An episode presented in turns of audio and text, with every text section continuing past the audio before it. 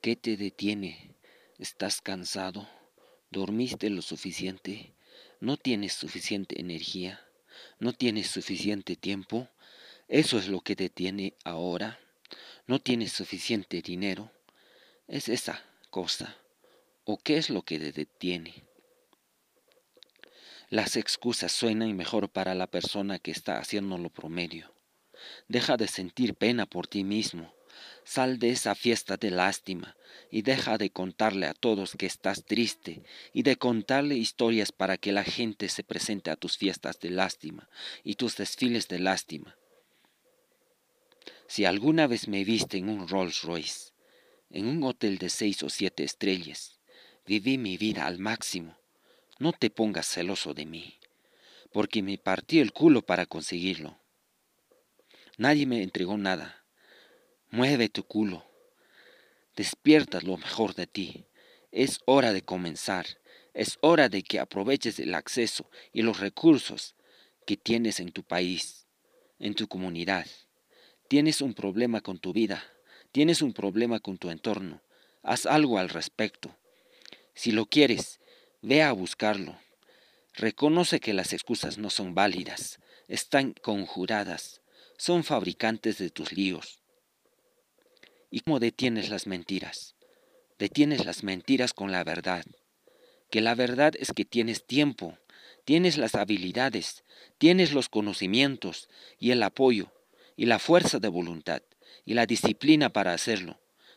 El fruto de todo bueno en la vida comienza con el desafío todo es una píldora que vale la pena, y esto no es que va a venir a ti, no va a caer en tu vida, no va a ser algo que solo Dios hace. Simplemente, muy fácil, siempre será difícil. Si lo quieres, tienes que ir a buscarlo. Esta es tu oportunidad. Esta es tu oportunidad. Este es tu momento. Este es tu momento. Este es tu lugar. Esta es tu oportunidad. Este es mi momento. Ese es mi momento. Mañana. Mañana. Cariño. No es algo así. Demasiado. Solo tenemos hoy. Levanta tu trasero y hazlo realidad. Si vas a tenerlo, sube y muele. Todavía tienes trabajo por hacer. Quédate en esa cancha de baloncesto Quédate en ese campo de fútbol. Es moler la marea, cariño. Un campesino se encontró un pollito de águila caída del nido. Lo recogió y decidió criarlo con sus gallinas. Pasaron los meses y el pollito creció, imitando y comportándose en todo como sus nuevas compañeras. Un día vio como un ave majestuosa sobrevolaba la granja. Maravillado le preguntó a una de las gallinas, ¿quién era ese animal tan espectacular? Es un águila, le contestaron, pero deja de perder el tiempo en sueños, nosotras nunca seremos como ella. Y así prosiguió la vida del águila, que toda su existencia ignoró el potencial que tenía y siguió comportándose como una gallina hasta su último día. ¿Y tú, eres águila o gallina? ¿Sabes realmente cuál es todo tu potencial? Si realmente eres águila y no has sacado todo tu potencial, ¿te has preguntado alguna vez qué te impide no hacerlo? ¿Te has preguntado cuál es el coste real de seguir viviendo así? El único límite a nuestros logros de mañana está en nuestras dudas de hoy. Cuando todo lo que tienes lo has conseguido tú, no debes temer a nada. Cuando todo lo que has logrado te lo has ganado tú mismo, no dudes nunca de ti. Habrá momentos en los que dudarás. Querrás renunciar y volver atrás, que la rutina y la comodidad te empezarán a llamar, que parece que todo se vuelve complicado y llega a ser casi imposible. Permítete un día reflexionando pero solo uno, no más. Que los pensamientos negativos nos influyen en nuestro día a día. Recuerda todo lo que te llevó hasta donde estás, hasta lo que eres, porque no has tenido un camino fácil. que las piedras que te encontraste, algunas fueron enormes. Sigue luchando, busca alternativas, espera la oportunidad, no caigas, pero levántate si lo haces. Recuerda todas las veces que lo hiciste, piensa en todo lo anterior, no te dejes arrastrar, ruge, sabes luchar, hazlo, sigue, continúa, no tengas miedo, no dudes, busca tiempo, ve por ello, están contigo. En busca de la aguja perdida. Una tarde en una pequeña aldea donde todos se conocían, cuando ya el sol se disponía a dejar paso a la noche, un grupo de jóvenes vieron a la mujer más anciana del lugar buscando desesperadamente algo frente a su choza. Todos se acercaron a la pobre anciana para ver si la podían ayudar. ¿Qué le pasa? ¿Qué ha perdido? ¿Le podemos ayudar? le preguntaron. La anciana con tono triste contestó, perdí mi aguja de oro. Al oírla los jóvenes se pusieron a buscar, pero de repente uno de los jóvenes dijo, pronto anochecerá, esto es muy extenso y la aguja extremadamente pequeña. ¿Por qué no nos dice más o menos por dónde la ha perdido? Así será más fácil de encontrar. La anciana levantó la mirada señaló hacia su casa y le contestó, sí, tienes razón, la aguja se me perdió allí, dentro de casa. Esto enfadó al grupo de jóvenes, quienes dijeron, ¿te has vuelto loca? Si la aguja se te cayó dentro de la casa, ¿por qué andamos buscándola aquí afuera? Entonces la anciana sonrió y les dijo, es que aquí afuera hay luz, cosa que dentro de la casa no hay. El joven que no entendía nada y pensaba que la anciana definitivamente había perdido la cabeza dijo, pero aún teniendo luz, si estamos buscando donde no, hay, no has perdido la aguja, ¿cómo pretende encontrarla? ¿No es mejor llevar una lámpara al interior de la casa y buscarla allí, donde la ha perdido? La anciana volvió a sonreír y contestó, sois tan inteligentes para ciertas cosas, ¿por qué no empleáis esa inteligencia? Y continuó diciendo, sois tan inteligentes para las cosas pequeñas, cuando vais a emplear esa inteligencia para vosotros mismos, para vuestra vida interior. Miles de veces os he visto a todos vosotros buscando desesperadamente afuera, buscando aquello que se os ha perdido en vuestro interior. ¿Por qué buscáis la felicidad alrededor vuestro? ¿Acaso la habéis perdido allí o realmente la habéis perdido en vuestro interior? Este predeceder es lo que viene siendo cada vez más habitual. Buscamos la felicidad y bienestar fuera, haciéndolo depender de lo que hay fuera, cuando la felicidad es un estado interior el árbol de las preocupaciones. Un rico comerciante contrató a un carpintero para restaurar una antigua casa colonial. Como el comerciante era de esas personas a las que les gusta tener todo bajo control y le preocupaba que el trabajo no quedase bien, decidió pasar un día en la casa para ver cómo iban las obras. Al final de la jornada se dio cuenta de que el carpintero había trabajado mucho, a pesar de que había sufrido varios contratiempos. Para completar el día de mala suerte, el coche también se negó a funcionar, así que el empresario se ofreció para llevarle a casa. El carpintero no habló durante todo el trayecto, visiblemente enojado y preocupado por todos los contratiempos que había tenido a lo largo del día. Sin embargo, al llegar invitó al comerciante a conocer a su familia y a cenar, pero antes de abrir la puerta se detuvo delante de un pequeño árbol y acarició sus ramas durante pocos minutos. Cuando abrió la puerta y entró en la casa, la transformación era radical. Parecía un hombre feliz. La cena transcurrió entre risas y animada conversación. Al terminar la velada, el carpintero acompañó al comerciante y al coche. Cuando pasaron por delante del árbol, éste le preguntó, ¿qué tiene de especial ese árbol? Antes de entrar estabas enojado y preocupado, y después de tocarlo eras otro hombre. Ese es el árbol de los problemas, le respondió el carpintero. Soy consciente de que no puedo evitar los contratiempos en el trabajo, pero no tengo por qué llevarme las preocupaciones a casa.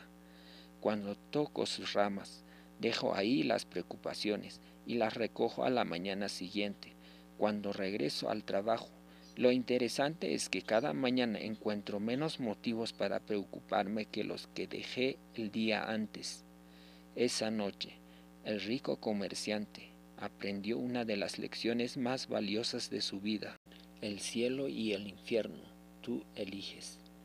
Un hombre murió y como había sido un hombre muy bueno, le dieron a escoger entre pasar la eternidad en el cielo o en el infierno, como él quisiera. Como cuando el hombre estaba vivo, había sido profesor de lógica pidió que le mostraran el cielo y el infierno para poder escoger con lógica. El ángel estuvo de acuerdo a esa petición, así que primero lo llevó al infierno. En el infierno, el hombre vio una gran mesa donde estaba servido un maravilloso banquete. Allí se encontraban los más exquisitos manjares que se pudiera imaginar. Al ver esto, el hombre dijo, Ah, no está nada mal. Pero entonces miró a las personas que estaban sentadas en la mesa y vio que todos estaban delgadísimos, casi en los huesos. Se les veía verdaderamente hambrientos y todos estaban llorando, lamentándose, sufriendo. El hombre miró al ángel y protestó. Esto no puede ser. ¿Por qué Dios tortura a estas personas así? ¿Es que no las puede perdonar? El ángel sonrió y dijo, Dios no los tortura, Dios los ha perdonado hace mucho, por eso les ofrece todos esos manjares tan exquisitos. Entonces el hombre fue hasta una de las mesas y señaló uno de los cubiertos, mientras le decía al ángel, pero ¿no ves que aquí hay trampa? Dios los está engañando les pone estos manjares tan maravillosos delante de sus ojos, pero luego les da unos cubiertos de un metro de largo.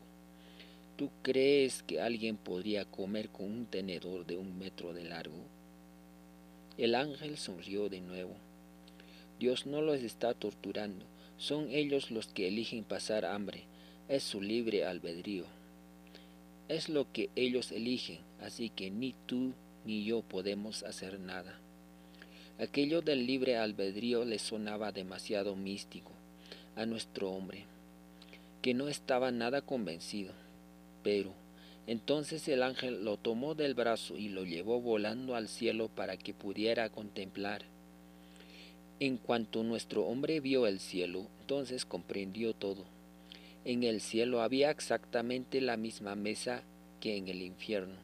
La gente también tenía esos cubiertos de un metro de largo pero sin embargo, aquí todos sonreían, todos eran felices, y a todos se les veía bien alimentados y disfrutando de su banquete. ¿Cuál era la diferencia? En el cielo, cada persona usaba su tenedor y su cuchillo de un metro de largo para darle de comer a la persona que tenía al frente y quien estaba enfrente daba de comer a, quien estaba delante. Como resultado, todo el mundo estaba dándole de comer a alguien más y todos se alimentaban. Todos comían felices y todos estaban bien nutridos. Al ver esto, nuestro hombre comprendió. En verdad era una cuestión del libre albedrío. Los que vivían en infierno en realidad tenían las mismas oportunidades que los que disfrutaban de una vida feliz en el cielo. Lo único que les distinguía era la forma en que ellos mismos decidían comportarse. El cielo y el infierno, tú eliges. Un hombre murió, y como había sido un hombre muy bueno, Le dieron a escoger entre pasar la eternidad en el cielo o en el infierno, como él quisiera. Como cuando el hombre estaba vivo, había sido profesor de lógica, pidió que le mostraran el cielo y el infierno para poder escoger con lógica. El ángel estuvo de acuerdo a esa petición, así que primero lo llevó al infierno. En el infierno, el hombre vio una gran mesa donde estaba servido un maravilloso banquete. Allí se encontraban los más exquisitos manjares que se pudiera imaginar. Al ver esto el hombre dijo, Ah, no está nada mal. Pero entonces miró a las personas que estaban sentadas en la mesa y vio que todos estaban delgadísimos, casi en los huesos. Se les veía verdaderamente hambrientos y todos estaban llorando, lamentándose, sufriendo. El hombre miró al ángel y protestó. Esto no puede ser. ¿Por qué Dios tortura a estas personas así? ¿Es que no las puede perdonar? El ángel sonrió y dijo, Dios no los tortura, Dios los ha perdonado hace mucho, por eso les ofrece todos esos manjares tan exquisitos. Entonces el hombre fue hasta una de las mesas y señaló uno de los cubiertos, mientras le decía al ángel, pero ¿no ves que aquí hay trampa? Dios los está engañando les pone estos manjares tan maravillosos delante de sus ojos, pero luego les da unos cubiertos de un metro de largo. ¿Tú crees que alguien podría comer con un tenedor de un metro de largo? El ángel sonrió de nuevo. Dios no los está torturando, son ellos los que eligen pasar hambre, es su libre albedrío.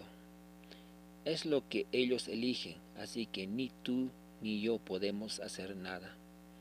Aquello del libre albedrío le sonaba demasiado místico a nuestro hombre, que no estaba nada convencido. Pero entonces el ángel lo tomó del brazo y lo llevó volando al cielo para que pudiera contemplar. En cuanto nuestro hombre vio el cielo, entonces comprendió todo. En el cielo había exactamente la misma mesa que en el infierno.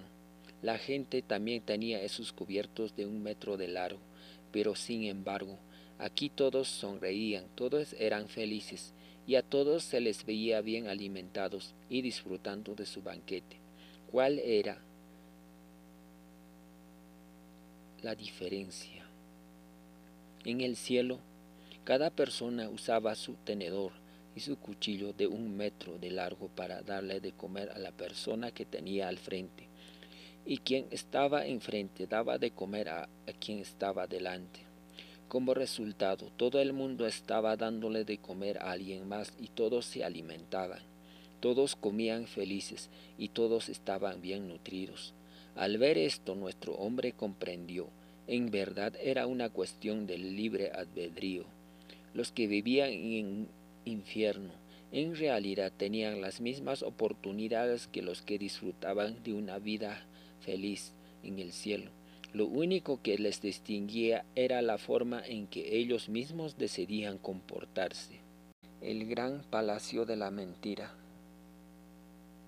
Todos los duendes se dedicaban a construir dos palacios, el de la verdad y el de la mentira. Los ladrillos del palacio de la verdad se creaban cada vez que un niño decía una verdad y los duendes de la verdad los utilizaban para hacer su castillo. Lo mismo ocurría en el otro palacio, donde los duendes de la mentira construían un palacio con los ladrillos que se creaban con cada nueva mentira.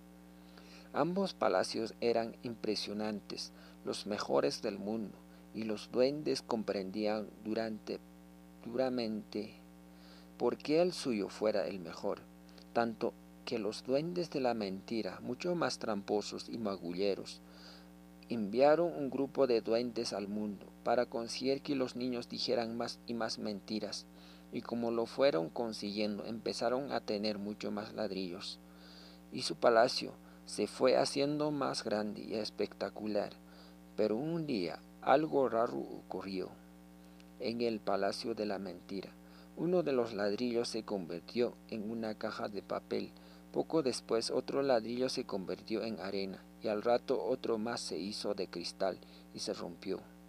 Y así poco a poco, cada vez que se iban descubriendo las mentiras que habían creado aquellos ladrillos, estos se transformaban y desaparecían, de modo que el palacio de la mentira se fue haciendo más y más débil, perdiendo más y más ladrillos, hasta que finalmente se desmoronó y todos, incluidos los duendes mentirosos, comprendieron que no se pueden utilizar las mentiras para nada, porque nunca son lo que parece y no se sabe en qué se convertirán. El colador y el agua. Un grupo de devotos invitó a un maestro de meditación a la casa de uno de ellos para que los instruyera. El maestro dijo que debían esforzarse por liberarse de reaccionar en demasía frente a los hechos de la vida diaria, por lograr una actitud de reverencia y por adquirir la práctica regular de un método de meditación que a su vez les explicó en detalle. El objetivo era darse cuenta de que la vida divina está presente en todo. Es estar conscientes de esto no solo durante el periodo de meditación, sino constantemente, en lo cotidiano. El proceso es como llenar un colador con agua. El maestro dijo una reverencia ante ellos y partió. El pequeño grupo se despidió de él y luego uno de ellos se dirigió a los demás, echando chispas de frustración. Lo que nos dijo es como decirnos que nunca podremos lograrlo. Llenar un colador con agua. ¿Cómo? Eso es lo que ocurre, ¿no? Al menos para mí, escucho un sermón, rezo, leo algún libro sagrado, ayudo a mis vecinos con sus niños y ofrezco el mérito a Dios o algo por el estilo y después me siento elevado. Mi carácter mejora durante un tiempo, no me siento tan impaciente ni hago tantos comentarios sobre otras personas, pero pronto el efecto se disipa y soy el mismo que antes. Es como agua en un colador, por supuesto, y ahora Él nos dice que eso es todo. Siguieron reflexionando sobre la imagen del colador sin lograr ninguna solución que los satisfaciera a todos. Algunos pensaron que el maestro les decía que las personas como ellos en este mundo solo podían aspirar a una revelación transitoria. Otros creyeron que el maestro simplemente les estaba tomando el pelo. Otros pensaron que tal vez se estaría refiriendo a algo en los clásicos que suponía que ellos sabían. Buscaron, entonces, referencias sobre un colador en la literatura clásica, sin ningún éxito. Con el tiempo, el interés de todos se desvaneció, excepto el de una mujer que decidió ir a ver al maestro. Él le dio un colador y un tazón, y luego fueron juntos a una playa cercana. Y se pararon sobre una roca rodeado por las olas. Muéstrame cómo llenas un colador con agua, le dijo el maestro. Ella se inclinó, tomó el colador en una mano y comenzó a llenarla con el tazón. El agua apenas llegaba a cubrir la base del colador y luego se filtraba a través de los agujeros. Con la práctica espiritual es lo mismo, dijo el maestro. Mientras uno permanece de pie en una roca del yo e intenta llenarla con cucharadas de conciencia divina, no es ese el modo de llenar un colador con agua ni nuestra esencia con vida divina. Entonces, ¿cómo se hace? preguntó la mujer. El maestro tomó el colador en sus manos y lo arrojó lejos al mar. El colador flotó unos instantes y después se hundió. Ahora está lleno de agua. Y así permanecerá, dijo el maestro. Ese es el modo de llenar un colador con agua y es el modo de realizar la práctica espiritual no se logra vertiendo pequeñas dosis de vida divina en la individualidad, sino arrojando la individualidad dentro del mar de la vida divina. El árbol de las preocupaciones. Un rico comerciante contrató a un carpintero para restaurar una antigua casa colonial. como el comerciante era de esas personas a las que les gusta tener todo bajo control y le preocupaba que el trabajo no quedase bien, decidió pasar un día en la casa para ver cómo iban las obras. Al final de la jornada se dio cuenta de que el carpintero había trabajado mucho, a pesar de que había sufrido varios contratiempos para completar el día de mala suerte el coche también se negó a funcionar, así que el empresario se ofreció para llevarle a casa. El carpintero no habló durante todo el trayecto, visiblemente enojado y preocupado por todos los contratiempos que había tenido a lo largo del día. Sin embargo, al llegar invitó al comerciante a conocer a su familia y a cenar, pero antes de abrir la puerta se detuvo delante de un pequeño árbol y acarició sus ramas durante pocos minutos. Cuando abrió la puerta y entró en la casa, la transformación era radical. Parecía un hombre feliz. La cena transcurrió entre risas y animada conversación. Al terminar la velada, el carpintero acompañó al comerciante y al coche. Cuando pasaron por delante del árbol, éste le preguntó, ¿qué tiene de especial ese árbol? Antes de entrar estabas enojado y preocupado, y después de tocarlo eras otro hombre. Ese es el árbol de los problemas, le respondió el carpintero.